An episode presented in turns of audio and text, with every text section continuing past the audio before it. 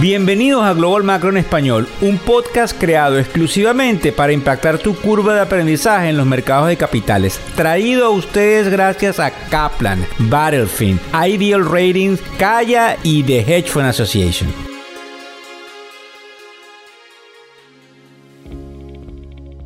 Lunes 18 de septiembre del año 2023. Venimos como siempre digo yo, buenas noches, buenas tardes o buenos días. Asimismo, recargar esa baterías en una semana nueva en la mitad del mes de septiembre, ya entrando quizás a una temporada donde los que vivimos en la Florida requerimos que es un poquito de frío. Fíjense bien, este es el podcast para los afluentes, sin embargo se nos unen una cantidad de eh, individuos, familias, jóvenes que quieren aprender de cómo la economía los afecta y por eso le llamamos el primer Global Macro Podcast.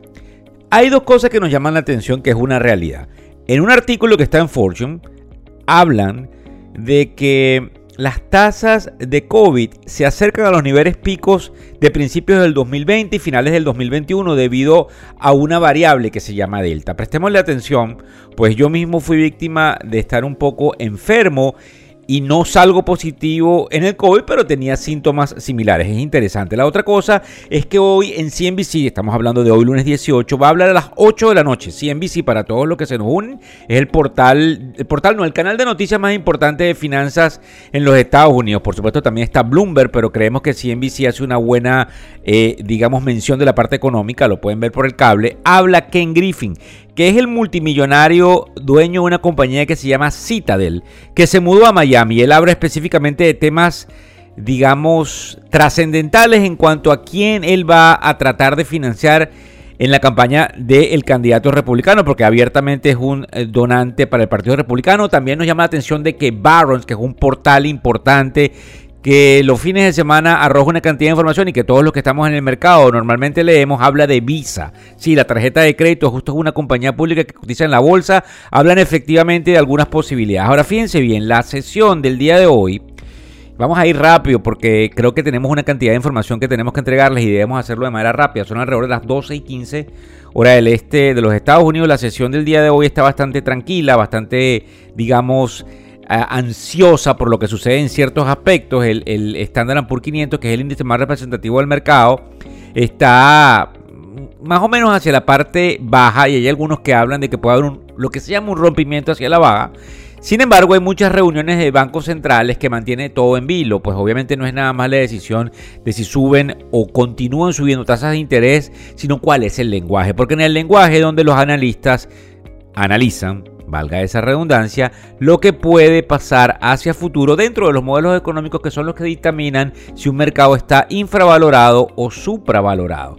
También eh, nosotros creemos que eh, desde el punto de vista de los artículos interesantes de los portales. Y obviamente lo pueden ver en el programa de televisión que nosotros tenemos de manera institucional para nuestros amigos institucionales, que sale todos los domingos de la noche y que obviamente lo tenemos. Recuérdense que pueden inscribirse, disculpen la propaganda, en factoreseconómicos.com y les llega toda la información referente a este proceso, el Wall Street Journal dice que hay eh, dudas acerca de la posibilidad de que haya un aterrizaje suave. ¿Qué significa eso? Vamos a barajearlo.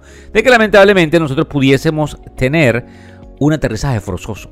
Y desde el punto de vista de lo que yo estuve estudiando el fin de semana, pues obviamente para poder llevarles esto, no nada más repito, sino que tengo que estudiarlo conjuntamente con el equipo y con una gran cantidad de personas que con muchísima más información y más trayectoria de lo que tenemos en la tribuna nos nutren de información. Un importante colaborador me hablaba del proceso, que les va a parecer ustedes muy técnico, que habla sobre el Producto Interno Bruto Nominal. Y por qué era importante ese indicador y por qué el indicador estaba pronosticando una altísima posibilidad de ver un desempleo subir vertiginosamente en el corto plazo.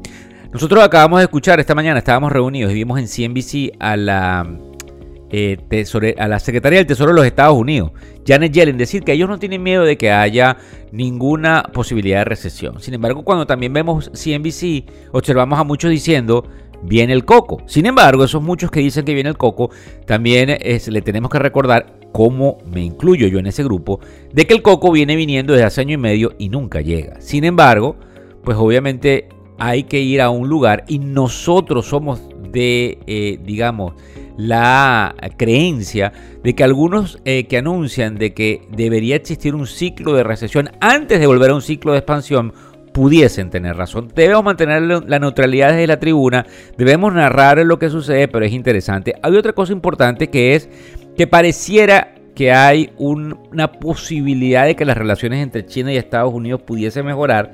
Yo creo que eso es interesante porque como ustedes saben, dos componentes interesantes de las dos eh, potencias económicas del mundo. Importante lo del petróleo, sí.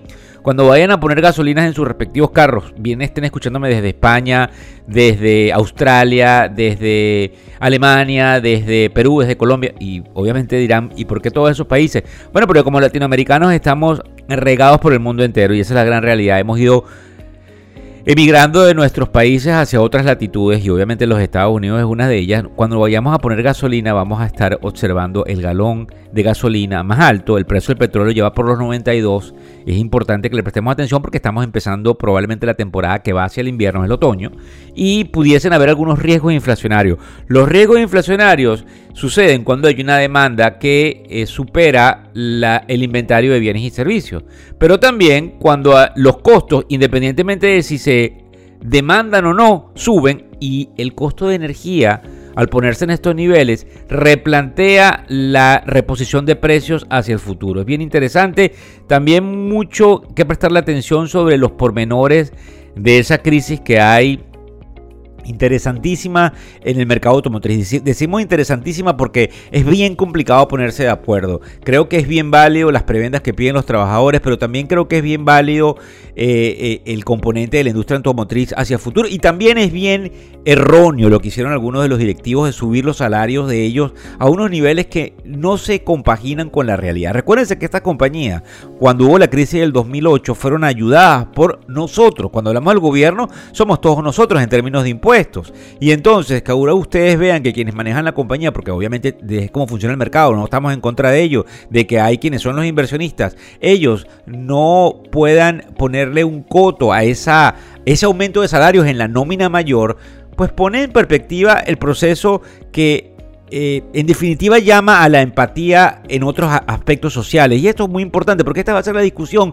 que probablemente vamos a tener hacia el futuro, sin negar que indudablemente el capitalismo es probablemente el mejor sistema que hay, pero también entendiendo que hay algunos componentes socioeconómicos que no podemos dejar de lado si queremos tener un sistema que funcione hacia el futuro. Vamos a ver cómo está el Standard Poor's 500 ahora mismo y en pantalla, como les digo, 12 y 20 del mediodía, nosotros tenemos el Standard Poor's 500 en verde, subiendo 0.29%, el Dow Jones 0.24% arriba y también el Nasdaq 0.23. Pareciera que los tres están bien, bien, eh, digamos, decididos a estar en ese en esa tenue agua verde, como diríamos cuando hay un pequeño crecimiento. Nosotros les queremos dar a ustedes todas las gracias por seguirnos en todas y cada una de las redes sociales. Volvemos a pedirles a ustedes cautela, no solamente por el COVID, sino con los precios del petróleo, porque muchos van a estar hablando de cuál es el impacto que tenemos en materia económica a través de ellos y queremos desearles a ustedes no solamente una semana exitosa,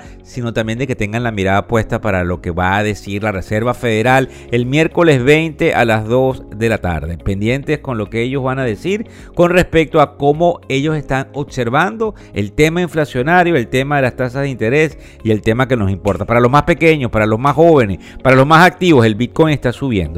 El Bitcoin ya por encima de los 27 mil, también prestamos atención a este proceso porque pareciera despegarse. Muchísimas gracias a todos y cada uno de los que nos siguen en todas las redes sociales. Hasta luego. El podcast Global Macro y de Factores Económicos ofrece una visión global de los mercados de valores y dicho análisis es producto de la compilación traída por diferentes fuentes de investigación de mercados institucionales.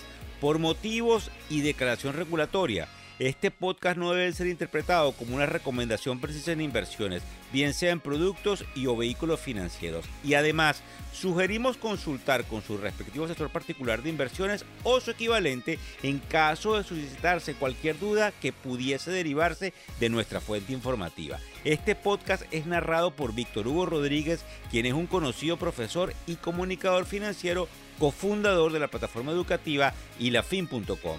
Muchas gracias.